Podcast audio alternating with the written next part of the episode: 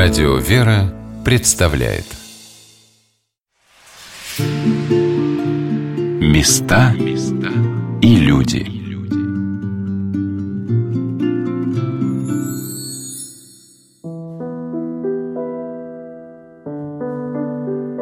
Город Рыльск – приграничный город, расположенный на границе Курской и Сумской областей. Покрытый плодоносными полями, пшеницей, ржи, кукурузой и подсолнечника – он окружен уголками воинской славы, напоминающими о том, что здесь в 1943 году проходила Курская битва. Почти в каждом селе есть обелиски со множеством имен односельчан, погибших за свою землю. Повсюду находятся воинские захоронения, и до сих пор люди находят на этих полях своих родных и ставят кресты, увековечивающие их память. Но есть в этих местах и еще один крест, которому стекаются со всех сторон нашей страны из-за рубежа Крест над могилкой архимандрита Ипполита Халина, настоятеля Рыльского Свято-Николаевского мужского монастыря. В 2002 году батюшка Ипполит перешагнул порог вечности, чтобы встать перед престолом Божиим, молитвенником и защитником, ходатаем за всех нас. Это чувствует каждый приезжающий сюда человек. Здравствуйте, дорогие друзья! С вами Анна Шалыгина. Сегодня нас ждут в этом монастыре. История города Рыльска, известного уже с XI века, как и каждого древнего русского города, многогранна. Это и таинственное возникновение его названия, сходное с селением Рыльском в Болгарии. Это и гора, посвященная Иоанну Рыльскому, святому преподобному болгарской православной церкви. По преданию, болгарские монахи принесли в эти места десницу святого. Над горой преподобного Иоанна Рыльского также возвышается крест, охраняющий и созидающий эти земли – это и чудотворный образ святителя Николая Чудотворца, явленный в XV веке неподалеку от Рыльска, напротив села Осмолово. С этой святыни наши благочестивые предки шли крестным ходом из Рыльского монастыря к реке Сейм и переправлялись на остров, где располагался монастырский скит. В советские годы этот дивный образ Николы Рыльского, украшенный изысканным окладом из драгоценных камней, был утрачен. Но чудесным образом нашелся список с этой иконы и ее фотография – по ней в монастыре сделали копию и иконы, и оклады, над которым трудились лучшие мастера оружейной палаты. Сейчас этот список является одной из главных святынь Рыльского Свято-Николаевского мужского монастыря. Чтобы рассказать вам о том, чем богат Рыльск, я обратилась с вопросом о том, что ему дорого в родном городе, главе Рыльского района Андрею Владимировичу Лисману.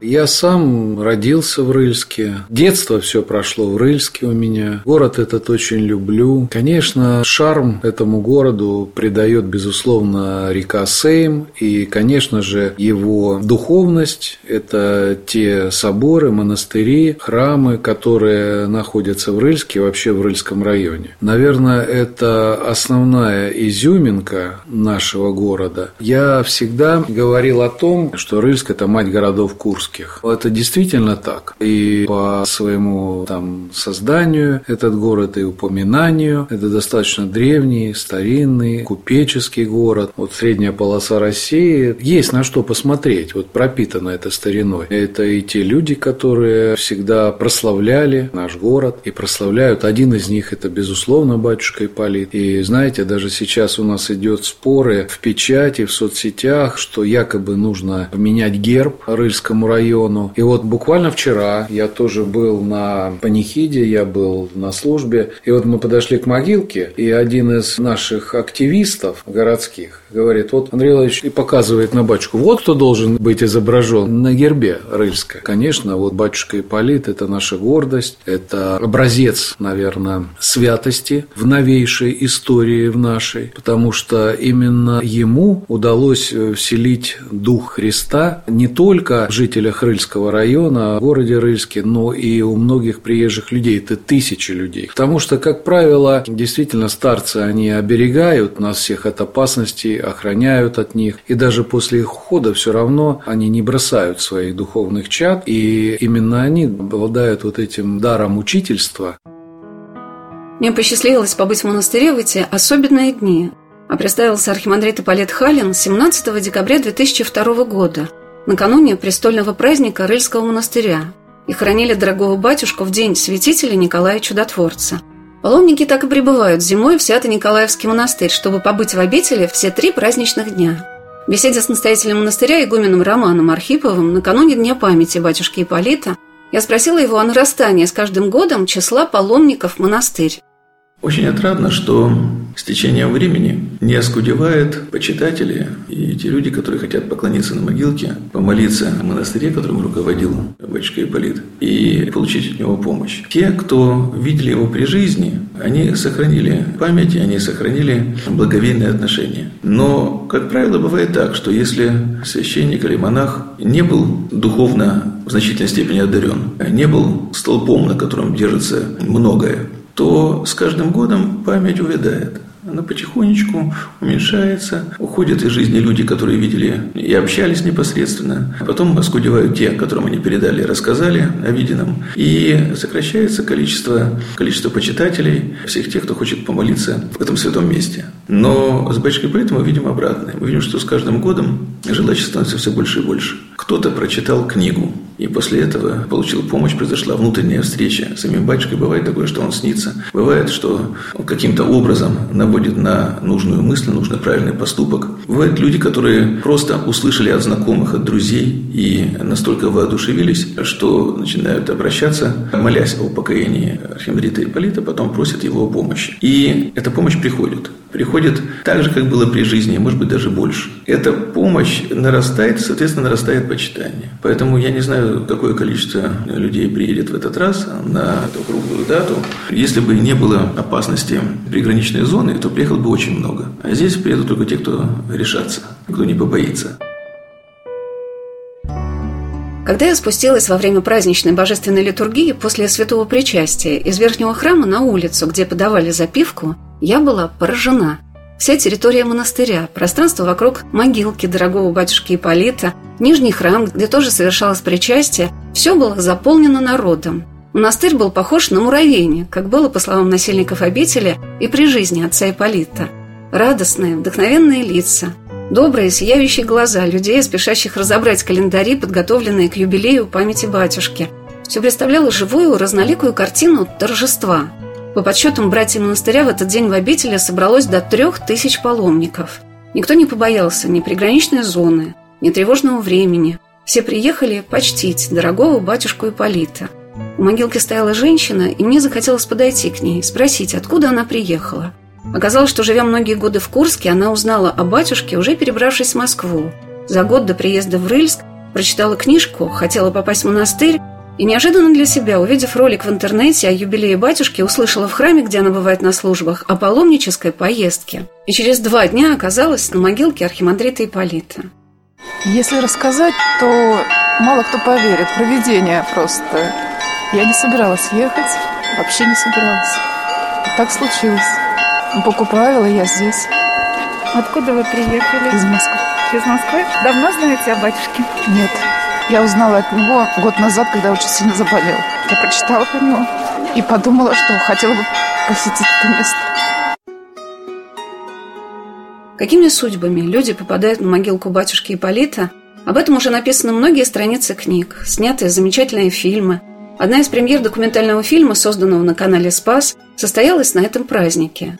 Всех на райской земле удивляет, каким многочисленным дружным братством приезжают на могилку батюшки Ипполита паломники из Осетии. Каждый год, дважды, на зимнего и весеннего Николу Чудотворца в Рыльском монастыре появляется паломнический автобус, который за 1600 километров привозит сюда красивых, жизнерадостных, верующих осетин, которые нежно называют архимандрита Ипполита апостолом Осетии – мне посчастливилось пообщаться с некоторыми ребятами из этой группы, и вот что сказал о своем узнавании батюшки Августин.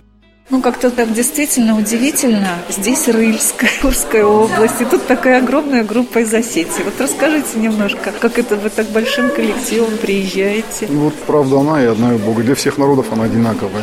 И благодать Божия, она пребывает везде, по всему миру. Вот батюшку один раз, говорит, спросили, Ипполита говорит, вы, говорит, прозорливый, говорит, скажите, говорит, что-нибудь такое. А он подумал и говорит, так, говорит, мол, Бог есть, и Он везде. Так оно и есть. И вот по милосердию Божию, наверное, Господь дал нам батюшка Ипполита, и многие приезжали к Нему, и через это спасались. Кто в какие-то грехи впадал, или в страсти какие-то, и по молитвам Его, по милости Божией, как бы они становились на ноги. Я, например, моя супруга Иоанна, она ко мне на работу пришла, ну, мы знали, да, это друг друга, там на тренировки я ходил с ее сыном. Она собирает маршрут маршрутки в Рыльск, чтобы поехать. Не хочешь поехать? Я говорю, ну у меня возможности нет. Я говорю, хотел бы, конечно. Она говорит, если нет возможности, говорит, тогда говорит, письмо напиши. Я написал письмо в декабре в 2010 году и передал ей. Как на одном дыхании. Обычно мне посидеть, подумать надо. А тут как-то раз два листа написал. И написал мне у сестры три с половиной года детей не было. За нее написал, в конце за себя написал, чтобы женился. Вот я в декабре написал, в феврале месяце мы с ней обвенчались. У нее двое деток, теперь они мои детки тоже. И в феврале моя сестра узнала, что она беременна. У нее сейчас два мальчика. Один Николай, другой Сава, Савелий, крещение. И вот так, наверное, Господь по милости своей вот нам посылает таких людей, как батюшка Ипполит, чтобы в немощах наших сила его проявлялась, чтобы спасались мы как бы тоже. Такое вот милосердие Божие к нам через батюшка Ипполит. Вот так. Все просто. Не запомнили слова еще одной паломницы из Осетии в крещении Дарья, которая сопровождала аланскую группу, приехавшую из Москвы, о том, какие чувства раскрывает общение с батюшкой даже после его кончины. К сожалению, при жизни я его не знала. Но мне, наверное, и хватает того, что встречаю людей, которые его при жизни знали и свидетельствуют о нем. И я уже потом столкнулась с его помощью. По его молитвам святым получают помощь люди, и я в том числе. Знаете, вот когда слышу про него какие-то истории, у меня прям ком в горло подходит. Как родной человек. Это тот самый случай, когда ты человека не знал при жизни, но ты его любишь. Вот это батюшка для нас. Ну, у нас его знают и знают, что это апостол Осетии. На празднике была достаточно большая группа монашествующих, монахов и монахинь, которые уклонялись от моих вопросов, стараясь сохранить подольше сокровенную встречу в своем сердце вновь с батюшкой Ипполитом. Но мне уже день святителя Николая Чудотворца, когда разъезжались в разные стороны паломнические автобусы.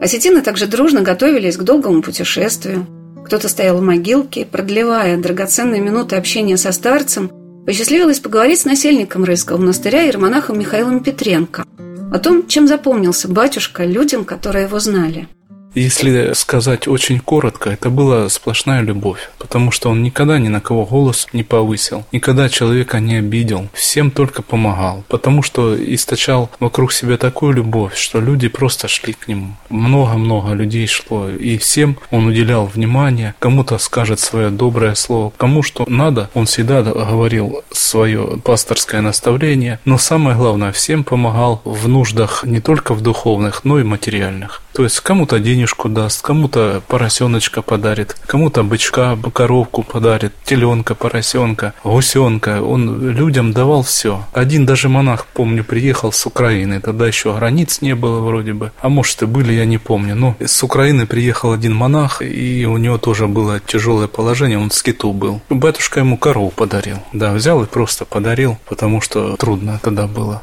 все начинать это с нуля. И так он многим людям помогал. И эта помощь была просто безгранична, ее перечислить всю даже невозможно. Потому что многие дела он очень делал тайно, не на показ, а все это было тайно сделано.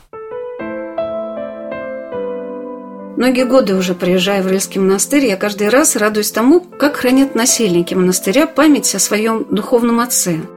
В том, как они прикладываются к могилке старца, как торопливо спешат на клирос – как готовятся перед совершением литургии приступить к богослужению. Во всем чувствуется близость батюшки, как будто они находятся до сих пор под его чутким оком. Пройдя свой путь и свою монашескую школу и в Глинской пустыне, и в Псково-Печерском монастыре, и на Афоне, батюшка создал здесь какой-то свой, уникальный монастырский уклад, основанный на верности Богу и своему духовному отцу. Это скромная, тихая, Сокровенная рыльская молитва начинает проникать в твою душу, как лучи солнца достигают твоего сердца через многие внешние преграды. Те люди, которые знали и любили батюшку, угу. вот они ему верны. Ну да, да. Как-то это вот удивительно. Я думаю, что батюшка наш собрал, он нас вымолил духовно. И понимаете, в чем, как бы можно сказать, это выразить секрет? Вот он был здесь, молился за нас, и он же туда ушел в ту жизнь, и там же нету смерти. Он там молится за нас тоже, он видит все оттуда и очень нас жалеет и любит, и как бы молится, чтобы были также до конца, потому что каждый донес свой крест до конца в этой обители. Он еще при жизни как бы ставил, делал внимание на то, что как пришли сюда, так и подвязайтесь до конца. Не ищите ничего другого. потому что так вот он как бы за нас там ходатайствует пред Богом. Поэтому мы держимся все вместе и стараемся это как бы донести все это людям и между собой тоже дружим, ладим. Так вот, как это, понимаете, монастырь – духовная семья, поэтому надо держаться вместе.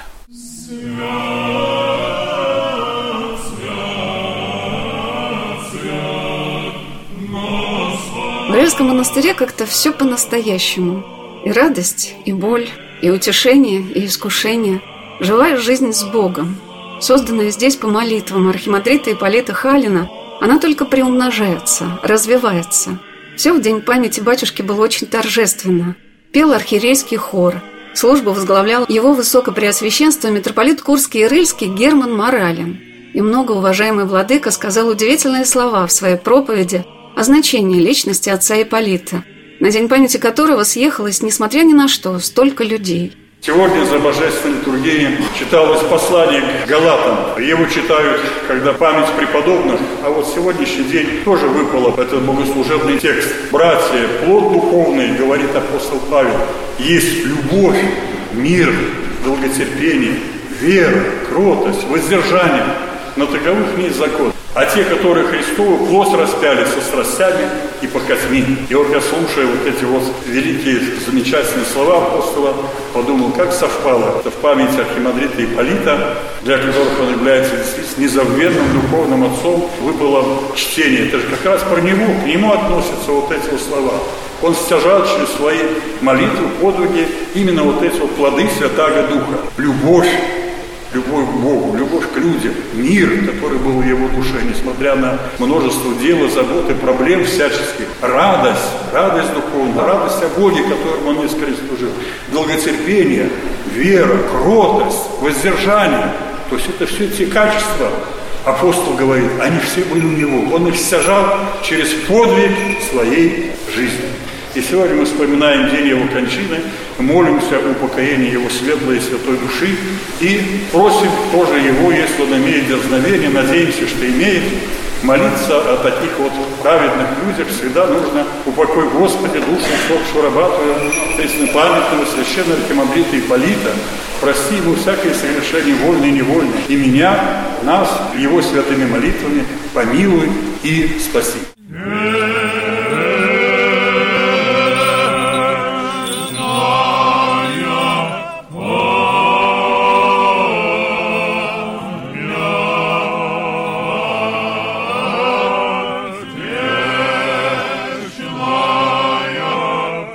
Кульминацией праздника для всех стала панихида, отслуженная на могилке батюшки, после которой люди прикладывались к кресту, который мироточил. И не сразу поняла, что это происходит, но сзади креста увидела, как будто из живого надреза на стволе дерева густой сок, живительную влагу. Может быть, это были слезы людей, которые в таком множестве приехали в этот день. Или святая вода, которая так щедро на крестном ходе в день праздника святителя Николая Чудотворца – окропляли паломников, или благодать Божия, которая в этом месте как будто окутывает тебя со всех сторон. Какие бы события в твоей жизни ни происходили, нужно только доехать до этой могилки, которая с каждым годом все увеличивается от принесенных сюда цветов, и рассказать батюшке о своих переживаниях. Это тот случай, когда каждый человек здесь чувствует себя, как в родительском доме. Этот подвиг старчества мы можем сами увидеть и ощутить. А какой была молитва старца? Ведь рядом с ним все было радостно и легко. Об этом я расспрашивала у батюшки Романа и насельников Рыльского монастыря. Несколько раз я слышал от батюшки, когда он говорил, ну, на то время это было 40 лет, потом было позже, что я 40 лет в монастыре как в аду. То есть легкость, она была в основном для нас. И, наверное, у него тоже была легкость, когда Господь был непосредственно с ним и что-то ему открывал и как-то утешал, а все остальное это была борьба. Борьба за первый период жизни, это борьба за очищение собственной души, потом за то, чтобы удержать достигнутое, потом за тех людей, кто приходил своими немощами, эти немощи приходилось вымаливать, брать на себя, чтобы вымаливать их, помочь освободить человека. То есть это все время была борьба. А борьба, ну как вот, как, как борцы, как, как боксеры, как воины, они же испытывают не просто некую физическую тяжесть, они получают удары, Они бывают ранены, они терпят какой-то урон, который приходится преодолевать. Так в духовной жизни. И были физические страдания болезни, которые приходилось терпеть из-за этой брани. Ну и те перегрузки, которые испытывала его душа, нам неведомы. Мы бы их не выдержали, поэтому нам Господь не дает их увидеть и ощутить. Отец Михаил тоже сказал о том, что батюшка вымаливал людей. Это часто бывало в тайне даже от самого человека. Истинный подвижник, вот такой, как отец Ипполит, он на показ никогда не делал ничего, никогда. Он молился за всех, но он это все делал тайно. Тайно никто не видел, чтобы он там в слезах или в поту стоял и молился, потому что старцы всегда все скрывают. Никогда старец свой подвиг не выставит на показ. И что хочу сказать еще, вот отец Ипполит, он всегда доброе слово говорил, всегда. От него вот никогда не услышишь там слово какое-то ругательное, никогда этого не было, просто не было никогда. Он даже если делал замечания, он это делал так ласково, с такой любовью, что человек понимал, и не надо даже было кричать, он никогда не кричал. Никто не видел его кричащим. Он мог поправить, но он делал это с такой любовью, что доходил доходило до самых мозга костей, доходило все. И это так было с любовью все сделано. То есть люди это настолько все это понимали, что это передать невозможно. У нас, у простых людей, так, наверное, не получится сразу. Мы привыкли жить на эмоциях, а вот отец Ипполит, он как бы укротил свои эмоции, укротил, и он всегда только доброе говорил, только доброе от него исходила такая доброта. И всегда идешь к нему своими проблемами, придешь и поговоришь, скажешь, а он помолится, ну, внутри себя так вот чувствуется, что он молится, потому что уже назад идешь, на крыльях летишь, окрыленный, довольный, и все у тебя хорошо, и жизнь хороша. Когда прикасаешься к памяти человека, прошедшего путь истинного служения Богу, всегда интересно узнать, из чего складывался этот путь – из каких встреч, каких событий, где он нашел эту радость общения с Господом. Молитва старца была непрестанной, но ее обретение – это тайна его души, а истоки этой сокровенной тайны можно попробовать поискать в тех местах, где проходила жизнь подвижника. Архимандрит Ипполит Халин родился 18 апреля 1928 года в селе Субботино Курской области. Это плодоносная земля на берегах чистейшей реки Сейм – Среди зреющих хлебов, своей красотой и звучанием курских соловьев ночи подталкивает и твою душу к песне, обращенной к Богу, к молитве. Уже пребывая на Афоне, батюшка часто вспоминал родину. Образ мамы рождал тихие слезы. Летающие птицы вторили этой песне любви к своей земле, своему народу. Батюшка, вернувшись в Субботино, говорил односельчанам, что молился за них каждый день. Игумен Роман сказал, что отец Ипполит приехал со святой горы Афон где провел долгие 18 лет жизни уже старцем, щедрым, широким, любящим сердцем, в котором хранил все то, что обрел в своем родном отечестве и в родном селе, и в тех обителях, где подвязался первые годы своей иноческой жизни, и в Глинской пустыне, и в Псково-Печерском монастыре. Долгие 18 лет многих трудов в незнакомой ситуации, в совершенно другой природе, другой менталитет тех монахов, с кем приходилось общаться, и среды греков, явное неприятие старой братьи Пантелеймонова монастыря, которые считали, что из коммунистической России приехали с политической целью, не монахи, а, в общем-то, взять коммунистический переворот в монастыре. То есть со всех сторон было противление. Греки уже чаяли получить в свои руки монастырь. Есть такая афонская традиция, когда умирает последний монах, если бы умер последний русский монах, а пополнения не было, то монастырь отошел бы грекам. И они уже чаяли получить Пантелеймон монастырь в свое владение. Это пополнение, конечно, совершенно их не устраивало, и они оказывали большое давление на приехавших. Поэтому с двух сторон свои не принимали, греки оказывали противление. Приходилось обращаться к одному только Богу и Матери Божией. Вот послушание с утра до вечера, тяжкие труды, молитвы, ночные, келейные правила. Все это формировало души тех монахов, которые приехали на Святую Гору Афон. И я думаю, что со Святой горы батюшка Ипполит вернулся уже состоявшимся старцем наделенным определенными духовными дарами, даром рассуждения, видением того, что происходит в сердце человека, с ним беседующего, в его душе. И самое главное, понимающим, как можно ему помочь, чтобы выйти из затруднительной ситуации, если она возникает. То есть Вайшка был наделен способностью вести к Богу тех желающих, которые обращались к нему за советом. Когда общаешься с человеком, который знал духоносных старцев, понимаешь, что он видел отголосок любви Христовой, Каждый старец несет в себе этот свет, этот дар, эту полноту знания о нашей вере. Ты можешь только мечтать и надеяться, прикоснуться к этому свету. А многие люди, и таких среди наших современников немало, общались с великими отцами, которые уже отошли в вечность.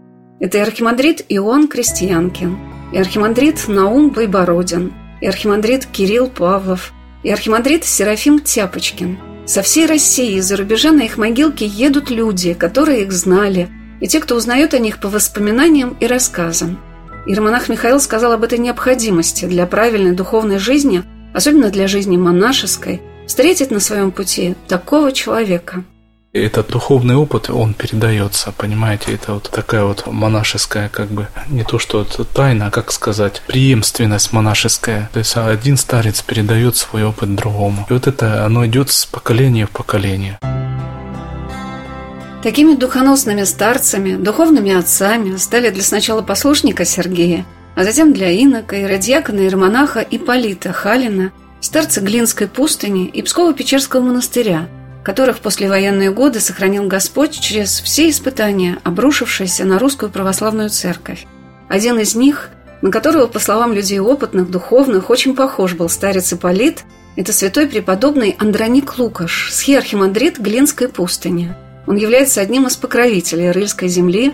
В Верхнем Никольском храме Свято-Николаевского монастыря есть замечательная икона святых земли Рыльской. Один из них – Глинский старец, преподобный Андроник – он написан в монашеском облачении, он и был истинным монахом. А в ссылке в Казахстане начальник лагеря взял его к себе в семью, чтобы он нянчил его ребенка.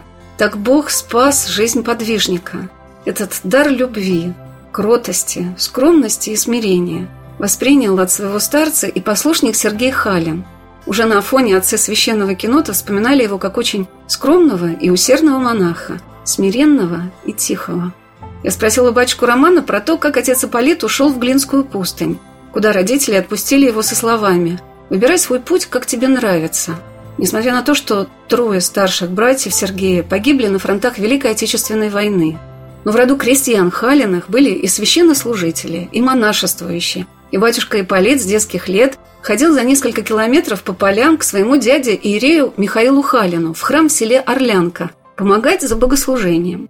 Сказать, в каком месте у батюшки произошли первые победы, а потом, как это продвигалось дальше, невозможно, потому что этот путь был сокрыт в глубине его души. Но мы знаем о том, что батюшка поступил вначале в Глинскую пустынь, и это был, в общем-то, такой сад Богородицы здесь, на русской земле, где множество святых, множество старцев, те, кто подвязались ранее, и те, кому отдали благодатную эстафету, они своим примером жизни назидали. Это и Серафим Амелин, настоятель Глинской пустыни, и преподобный Серафим Романцов, духовник духовник и духовный отец тогда еще юного батюшки Ипполита Андроник Лукаш. Множество и известных, и мало нам сейчас известных отцов подвязались в Глинской пустыне. Конечно, и Иоанн Маслов, и другие писатели описали почти что всех. Но, возможно, были и сокрытые, которые были незаметны для окружающих.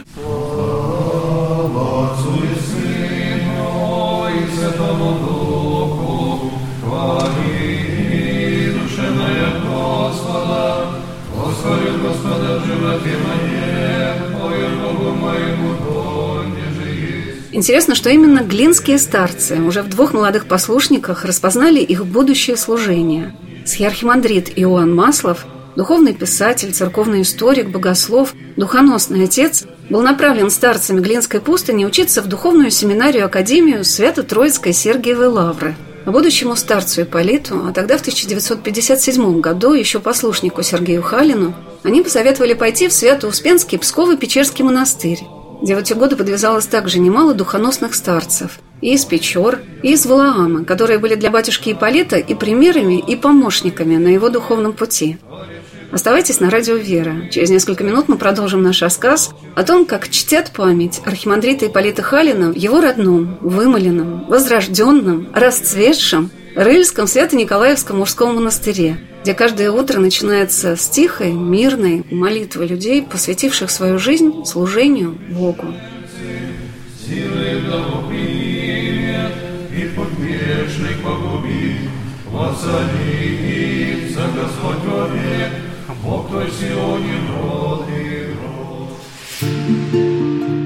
Места и люди.